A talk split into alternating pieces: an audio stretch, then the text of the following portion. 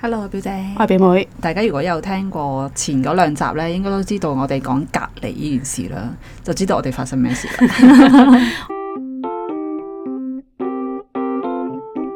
不如我哋解釋下發生咩事先。我自己咧就中咗 Omicron 嘅。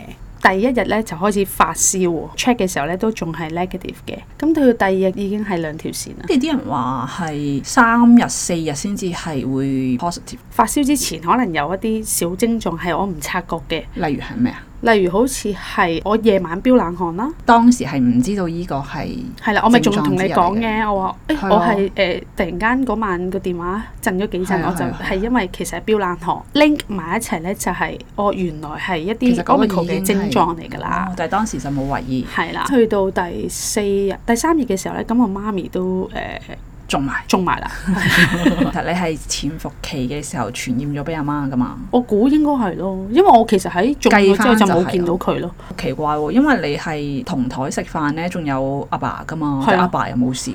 我爸真係冇事，佢日係日咯 check。因為其實我中咗之後咧，咁我爸間公司咧係要誒，呃佢、居家隔離啦，仲要佢每日都用快測去 check 嘅，但係佢係冇事喎。我身邊都有啲人咧係中咗嘅，但係咧佢哋屋企人係冇事嘅，你覺得係免疫力嘅問題定係？可能係要中就中 咯。因為我有個 friend 咧，佢係中咗啱啱一個禮拜前啦，而家都好翻噶啦。因為佢 work from home 啊佢係好耐好耐冇出過街嘅。啊佢係唯一有一次星期日出咗一次，仲要唔係去食嘢，去買嘢啫，戴住口罩嘅，哦但係翻到嚟就中咗咯。嚇跟住佢就覺得有少少沮喪，因為覺得吓、我咁樣都中，然後佢就領唔到係咪啊要中就要中咧咁樣。 好好彩就係佢屋企人係完全冇事咯，但係佢自己有間房嘅，自己一間房，但係都係共用廁所，我覺得係因為我媽咪知道咗我中咗之後，佢有啲緊張。哦即係心態覺得哎我我係中嗯中啦，跟住就咁樣中咗。 表妹好翻之後咧，就到我阿爸中咗啦，咁所以咧我又被逼隔離咗七日啦，咁樣。係啊，就我阿爸中完之後咧，陸續咧我阿媽同我家姐咧都中埋，咁你今次用咗咩自自然但係嘅我咧療法？就冇笑，我話俾你聽，表姐超犀利，喺屋企應該係冇戴口罩噶嘛。梗係有啦，哦我有， 玩咩超人我諗住咧？你 係個金剛狐即係嗰啲哦我唔得，我冇事嘅你咁樣，咁我又唔係對於病毒係無無懼到咁樣嘅，我唔係輕視個病毒哦，，輕視係啦，我唔係輕視佢，我係謹慎地處理嗰個面對嗰個病毒，因為你好似漫畫咁啊，喺我個心裏面咧有啲自然嘅抗體，即係食嗰啲蜂膠，跟住係啊然後冇錯就保護咗 你嘅。因為咧喺阿表妹咧中咗嘅時候咧，我都好驚自己都會有啦，因為我係之前係有接觸過佢嘅。我其實我都唔知自己有冇中過。總之佢中完，即係我知道佢中完之後咧，我就有不停地飲銀水啦，有搽精油啦，係啊，有食蜂膠仲有咩係啦，蜂膠啦嗰啲，睇下可唔可以抗病毒啦。之後幾日之後 check 咧，negative 喎又係，佢係總之表姐出嗰啲全部都係 negative。所以我就唔知道自己有冇中啦。不過我係其實有試過有一日飆冷汗嘅，係啊係啊，你講有一日係表啊冷，有飆冷汗嘅，但係所以我就以為自己中咗咯。但係你話你但係自然之後療法 check 都冇事即係咯你都冇事。然後到我阿爸中嘅時候呢，我又冇事喎，所以我就懷疑自己係中過咯，我唔知道。嗯嗯，我覺得唔你冇中過。咁我而家咪係唔係好安全嘅身體咯？因為呢，我阿爸中咗之後呢，我其實係有緊密地照顧佢，咁個過程係講嘢嘅中間。有講嘢嘅，但我哋我哋全部都有戴晒口罩嘅， OK OK 係。啦，但係就冇事咯。我留意到一個情況就係 positive 之前嗰日呢，係病徵最明顯嘅。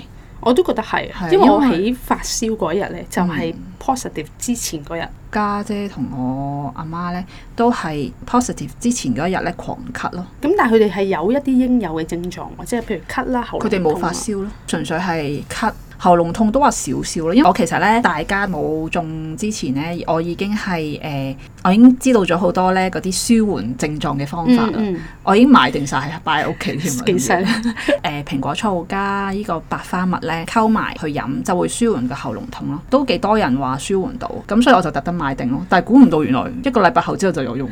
超勁嘅防疫，冇錯，估唔到你咧係完全冇準備咯，淨係靠阿媽，係我靠我媽。誒，佢佢係預備咗啲咩啊？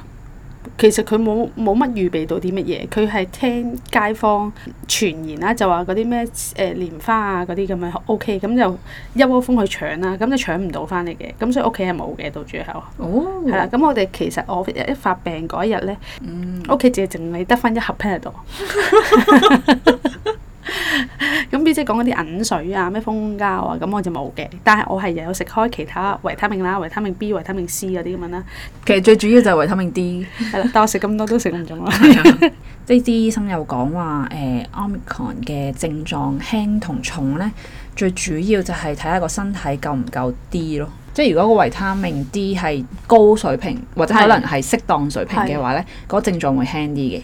如果譬如哦我媽咪即其中一個經歷就係我啱啱有朋友咧，其實打針啦，嗯即係打第三針啦，係誒、呃、輕微發燒咧，同我本身中咗 Oracle 嘅症狀咧，其實係一樣嘅喎。跟住我就喺度諗啊，其實佢係咪都係缺乏維他命 D 咧？其實如果食埋之後去打針，會唔會唔會發燒咧？咁又唔知喎。你打啲疫苗入去都係病毒嚟㗎嘛？咪、就係咯，其實打針哦係啊又係會發燒，你中 Omicron 又都係係會發發燒燒，跟住其究實竟邊個好啲係啊？你揀邊 個？我揀天然抗體天然抗體啦。係啊， 咁但係我的確係覺得係有後遺症嘅，因為你我講疫苗誒疫苗又好啦，疫苗我係親身見過一個同事係真係誒、反應好大，係啦，係啊嗰、個嗰、個嗰、有個啲誇 case 張，真係有啲誇張，咁係令到我有啲唔敢打第三針嘅。嗯咁點、知咧前排咁我又中完啦，咁啊唔需要打第三針，咁我就冇咁緊張啦。咁我就喺度諗啊，其實打第三針又有副作用啦，叫做即係我親身見證住啦。嗰、個同事本身係有少少脱發嘅問題佢嘅。本身已經有㗎啦。本身有少少嘅，哦可能加埋工作壓力大咁樣啦。打完第一二針嘅時候，佢話佢有少少脱髮跡象，但係我哋唔 sense 到係原來係打疫苗有影響。咁去到佢上兩個星期打第三針嘅時候呢，咁我中完 Omicron 十日十幾日之後翻去見到佢呢，佢差唔多甩咗啲頭髮，甩咗誒七成啦，七成啦。我就問佢：咦，你誒、呃做咩嘢啊？咁樣係咪唔舒服定係乜嘢？跟住佢話：我打完第三針之後就不停甩頭髮啦，係誇張到咩程度啊？望落去已經見到頭皮㗎啦，一笪一笪一笪頭皮嘅。但係佢佢冇做任何嘢就翻工啊？即係可能揾啲有嘅有頭髮嘅遮遮啲冇頭髮，即係夾一夾咁樣哦咯。近距離你就見到嘅。係誒遠距離都見到㗎啦，其實當初未 sense 到，哦原來係會持續咁樣甩啦。過多兩日，佢話佢真係甩到九成啦，好驚啊！好驚啊！啊跟住訂咗個假髮咯，就開始戴假髮哇咁樣。如果我朝頭早一起身望到個枕頭係有呢一執執嘅頭髮，係勁勁恐恐懼怖喎成件事。但佢有冇再睇醫生定點？誒佢係睇醫生嘅，咁但係醫生都話講唔關事誒 啊嘛。而家咩都唔唔關關事 事，，同埋我聽唔到都得㗎嘛，我睇唔到，我睇唔到你甩頭髮，你咪不嬲都係 我 咁。睇唔到，因為本身已經係扮秃㗎啦。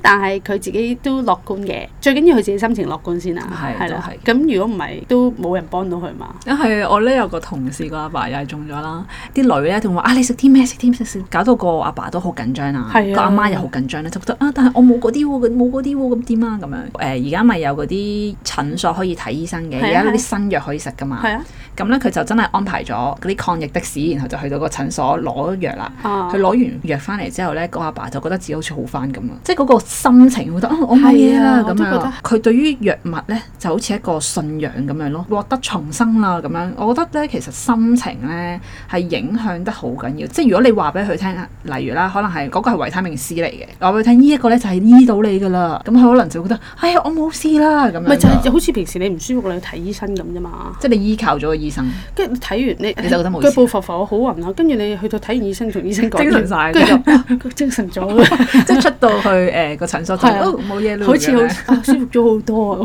咁。